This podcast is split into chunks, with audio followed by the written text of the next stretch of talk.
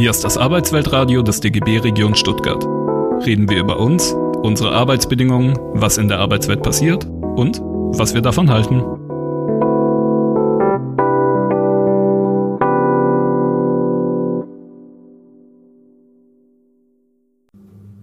Herzlich willkommen zum Podcast von Dora, Julia und Rachma. Das bin ich und wir haben uns im Rahmen des Seminars zur politischen Soziologie der Digitalisierung mit dem Thema der Mitbestimmung in der Arbeitswelt 4.0 beschäftigt und wollen euch dazu jetzt gerne vorstellen, was uns da wichtig erscheint. Dafür klären wir zuerst einmal den Begriff Arbeit 4.0 und gehen kurz darauf ein, was die besonderen Möglichkeiten, aber auch Herausforderungen der Arbeitswelt 4.0 sind. Dann werden wir die verschiedenen Möglichkeiten der Mitbestimmung vorstellen, wie zum Beispiel Betriebsräte, Personalräte und dabei aber eben den Schwerpunkt auf Gewerkschaften legen. Anschließend gehen wir dann auf Besonderheiten und Herausforderungen der Gewerkschaften in der Arbeitswelt 4.0 ein und werden einige Fragen, die bei uns in diesem Kontext dann aufkamen, diskutieren und auch auf die Zukunft der Gewerkschaften blicken. Genau, um jetzt zu klären, was das Besondere der Arbeitswelt 4.0 ist, müssen wir eigentlich erstmal kurz darauf blicken, was eigentlich Industrie 4.0 bedeutet, da das eben direkt zusammenhängt. Und mit Industrie 4.0 ist eigentlich immer die vierte industrielle Revolution gemeint, also die digitale Vernetzung aller Menschen, Maschinen und Produkte, die an einem Wertschöpfungsprozess beteiligt sind und dies eben durch Informations- und Kommunikationstechnologien. Analog zu den vier Stufen der industriellen Revolution kann man jetzt auch eben Arbeit betrachten. Und dafür schauen wir uns jetzt kurz einmal die Schritte an oder die Revolution an. Von Arbeit 1.0 kann man eben sprechen mit der beginnenden Industriegesellschaft und die ersten Organisationen von Arbeitern. Arbeit 2.0 ist dann die beginnende Massenproduktion und die Anfänge des Wohlfahrtsstaates am Ende des 19. Jahrhunderts. Und Arbeit 3.0 umfasst die Zeit der Konsolidierung des Sozialstaates und der Arbeitnehmerrechte auf Grundlage der sozialen Marktwirtschaft. Von Arbeit 4.0 kann man dann ab etwa Ende des 20. Jahrhunderts sprechen. Und dies beschreibt den Wandel und die Zukunft der Arbeiter im Rahmen der digitalen Transformation. Die Arbeit wird also vernetzter und digitaler, dadurch aber auch flexibler. Und es entstehen neue Aufgabenprofile, Arbeitsabläufe und auch ganz neue Berufe. Ein Beispiel dafür sind eben äh, Smart Factories, also werden Fabriken in der äh, innerhalb der Industrie 4.0 genannt. Und darin tauschen Werkstücke und Maschinen durch Sensoren Informationen aus. Und den Maschinen wird dadurch zum Beispiel mitgeteilt, was die Werkstücke noch zur Fertigstellung brauchen, wo die sich befinden, etc. Sind dann alle Stücke fertig, sie, gehen sie weiter in die Montage und anhand von Datenbrillen werden den Mitarbeitenden dort die verschiedenen Montageschritte angezeigt da sie sich dann nicht mehr jeden Bauplan merken müssen, aber das können sie eigentlich auch gar nicht mehr, weil es so individualisiert wurde mittlerweile und so viele gibt. Ähm, genau, und eben diese Datenbrillen ermöglichen Unternehmen das auch, dass jetzt eben zum Beispiel High Power Engineering über 500 verschiedene Varianten eines Elektromotors herstellen kann, wo es früher eben noch 10 waren. Die Datenbrillen überwachen aber zum Beispiel auch, ob die Mitarbeitenden zu den richtigen Werkzeugen greifen oder wie viel Zeit sie für einen bestimmten Arbeitsschritt brauchen und haben dadurch eben auch einen Aspekt der Kontrolle mit drin. Zu Industrie 4.0 gehört außerdem, dass die Produktion verschiedener Unternehmen auch über das Internet miteinander vernetzt ist und dies befindet sich aber alles noch im Prozess und man kann jetzt nicht von einer abgeschlossenen Industrie 4.0 sprechen, in der wir uns befinden. Das entwickelt sich alles weiter. Genau, und dann komme ich jetzt zu Möglichkeiten der Arbeitswelt 4.0. Diese sind sehr vielfältig und auf einige will ich kurz eingehen. Das zum Beispiel ähm, ist eine Möglichkeit, dass es jetzt zeit- und ortsunabhängiges Arbeiten gibt.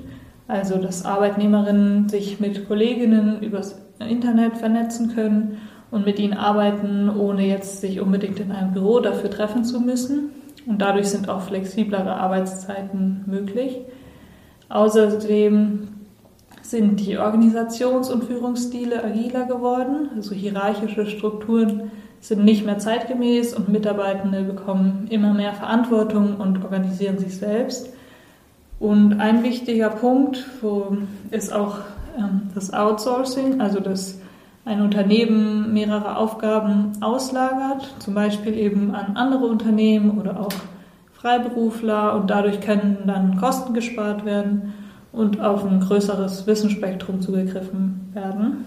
Das nennt man auch oft Crowdworking oder Crowdsourcing und ist eben, dass bestimmte Aufgaben, wie gerade schon gesagt, durch das Internet an einem Pool an Menschen angeboten werden, welche dann ohne festen Arbeitsverhältnis diese annehmen und ausführen können. Ein Beispiel dafür ist dann zum Beispiel ähm, Preisvergleiche. Wenn jetzt ein Unternehmen Preisvergleiche anstellen möchte, können sie national, aber auch international dann viele Daten sammeln durch dieses Crowdworking.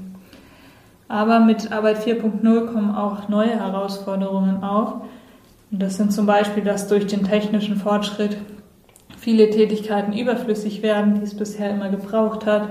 Es gibt auch mehr eintönigere Arbeit. Arbeitnehmerinnen müssen permanent Neues lernen, um mit dem technologischen Wandel mitzuhalten.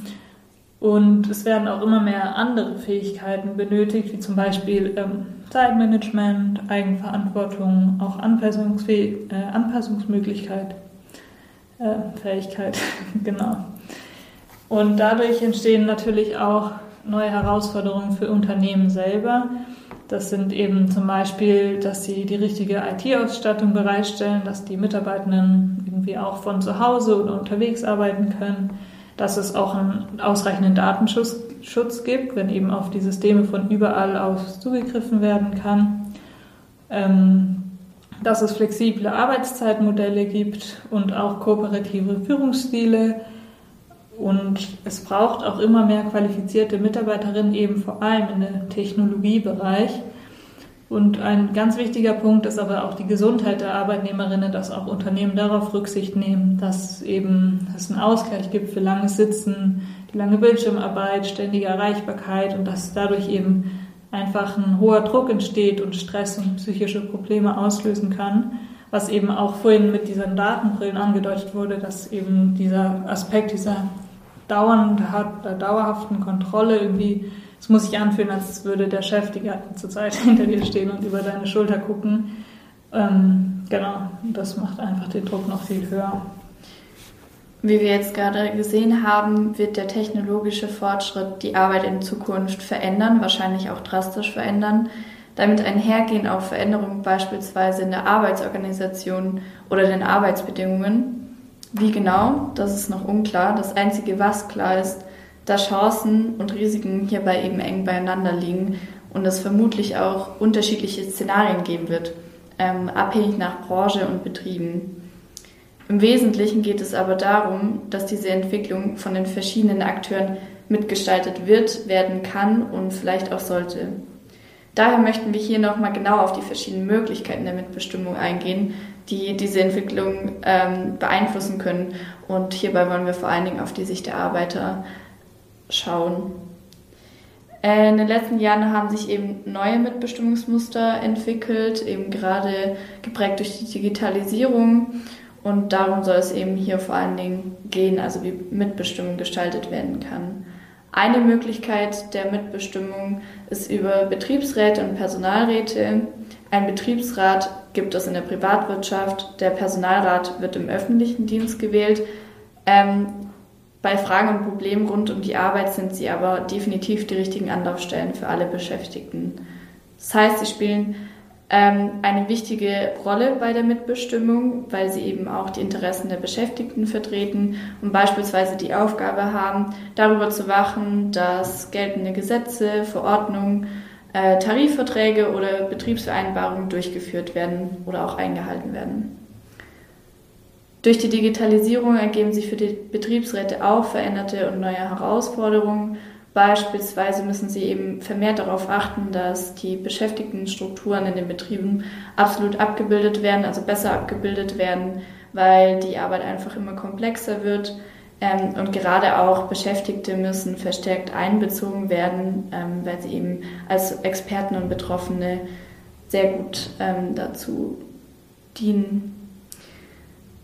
Betriebsräte sollten, was in der Industrie 4.0 generell wichtig ist, Investitionen fordern, Tendenzen von Verschlechterung der Arbeitsbedingungen abwenden, allgemein die negativen Auswirkungen von Rationalisierungen abfedern und natürlich auch humane Arbeitsgestaltung unter den Bedingungen der Digitalisierung einfordern und mitentwickeln. Das heißt, Betriebsräte fungieren immer mehr als Treiber und Promotoren von Innovationen und vertreten damit auch immer offensivere Inhalte.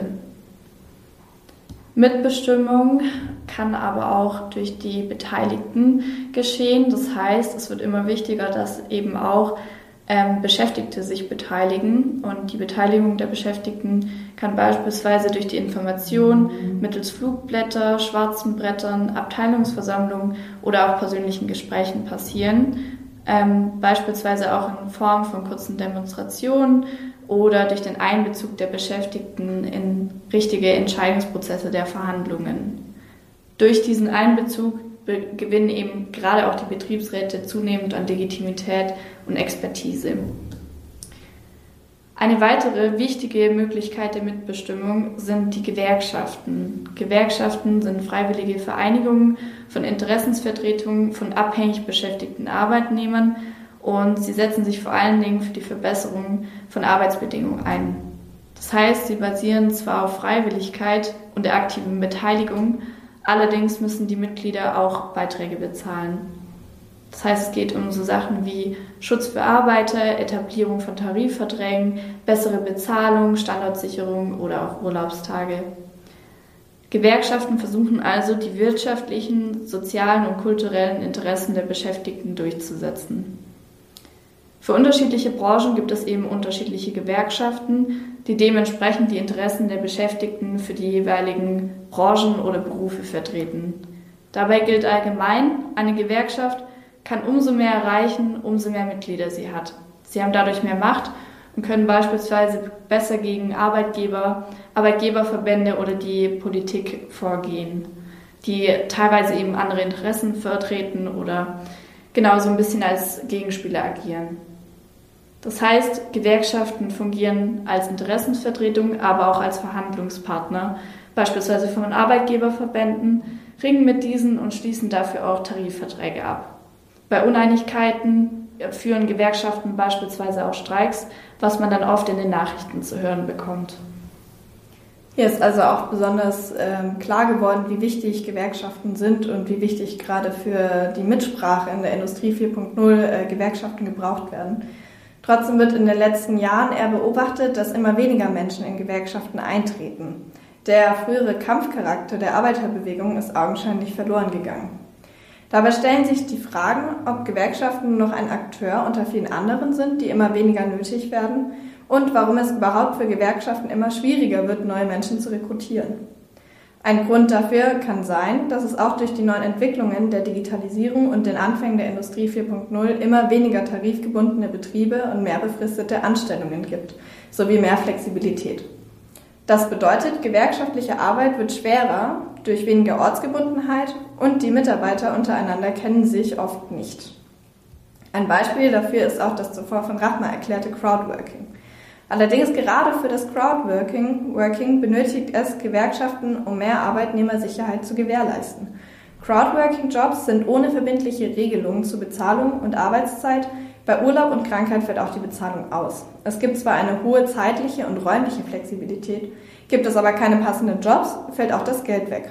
Die Bezahlung ist oft schlecht und liegt meist unter dem gesetzlichen Mindestlohn und dazu kommt, dass nicht über Arbeitsverhältnisse verhandelt werden kann. Durch die sinkende Mitgliedschaft sahen sich Gewerkschaften zudem gezwungen zu fusionieren.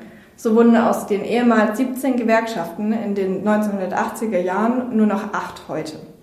Dieser Rückzug aus der Fläche wird auch für viele als äh, Verlust der unmittelbaren Nähe zu den Mitgliedern gewertet.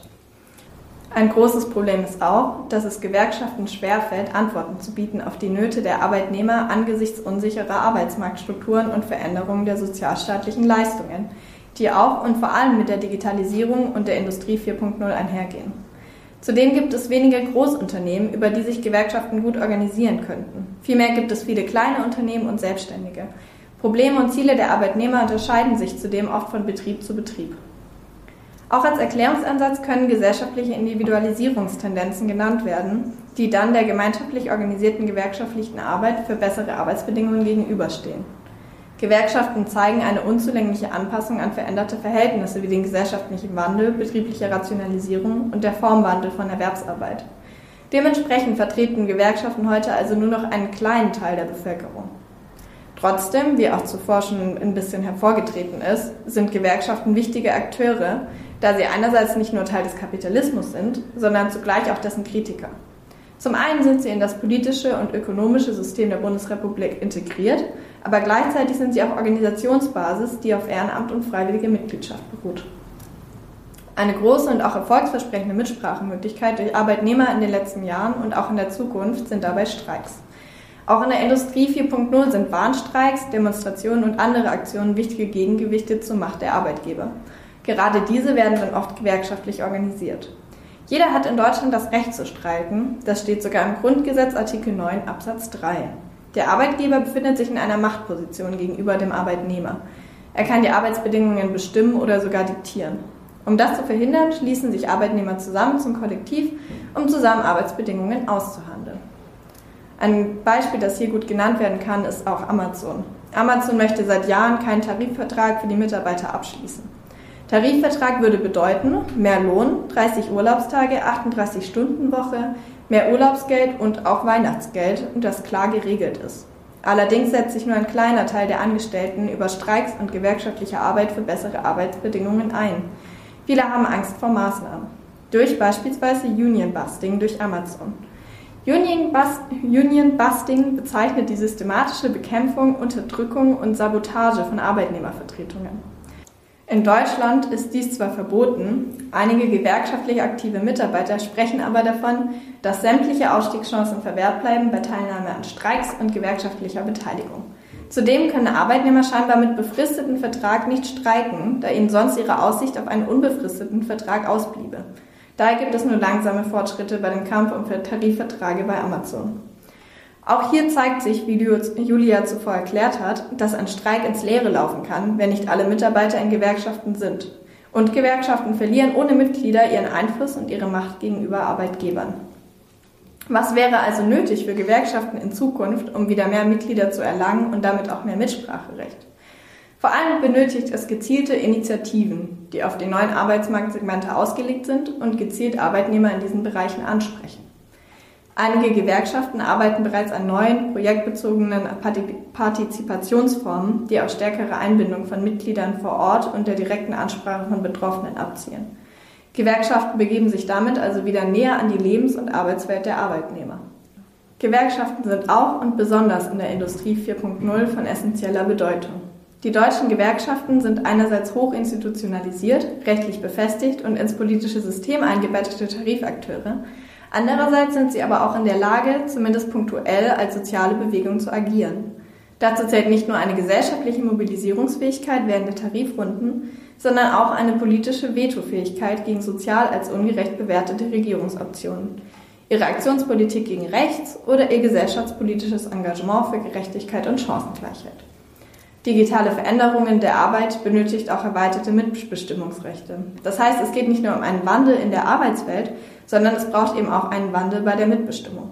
Im Idealfall sollten Gewerkschaften also grenzübergreifend und gemeinsam arbeiten, dementsprechend auch über Ländergrenzen hinweg.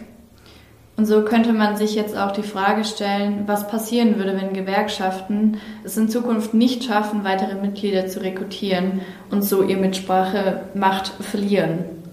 Genau, und auch ob es überhaupt noch so funktionieren kann mit dem System oder mit der Idee, oder ob eigentlich Gewerkschaften überholt werden müssten oder sollten. Und haben wir uns auch die Frage gestellt, ob, was es denn für andere Möglichkeiten der Mitbestimmung gäbe, irgendwie zum Beispiel über Social Media etc. Damit wären wir jetzt am Ende von unserem Teil und wir wollen euch dafür danken, dass ihr uns zugehört habt und wünschen euch noch einen schönen Tag. Das war das Arbeitsweltradio des DGB Region Stuttgart. Mehr Infos, Videos und alle Folgen findet ihr auf dem YouTube-Kanal. Folgt uns auch auf Instagram, Twitter und Facebook.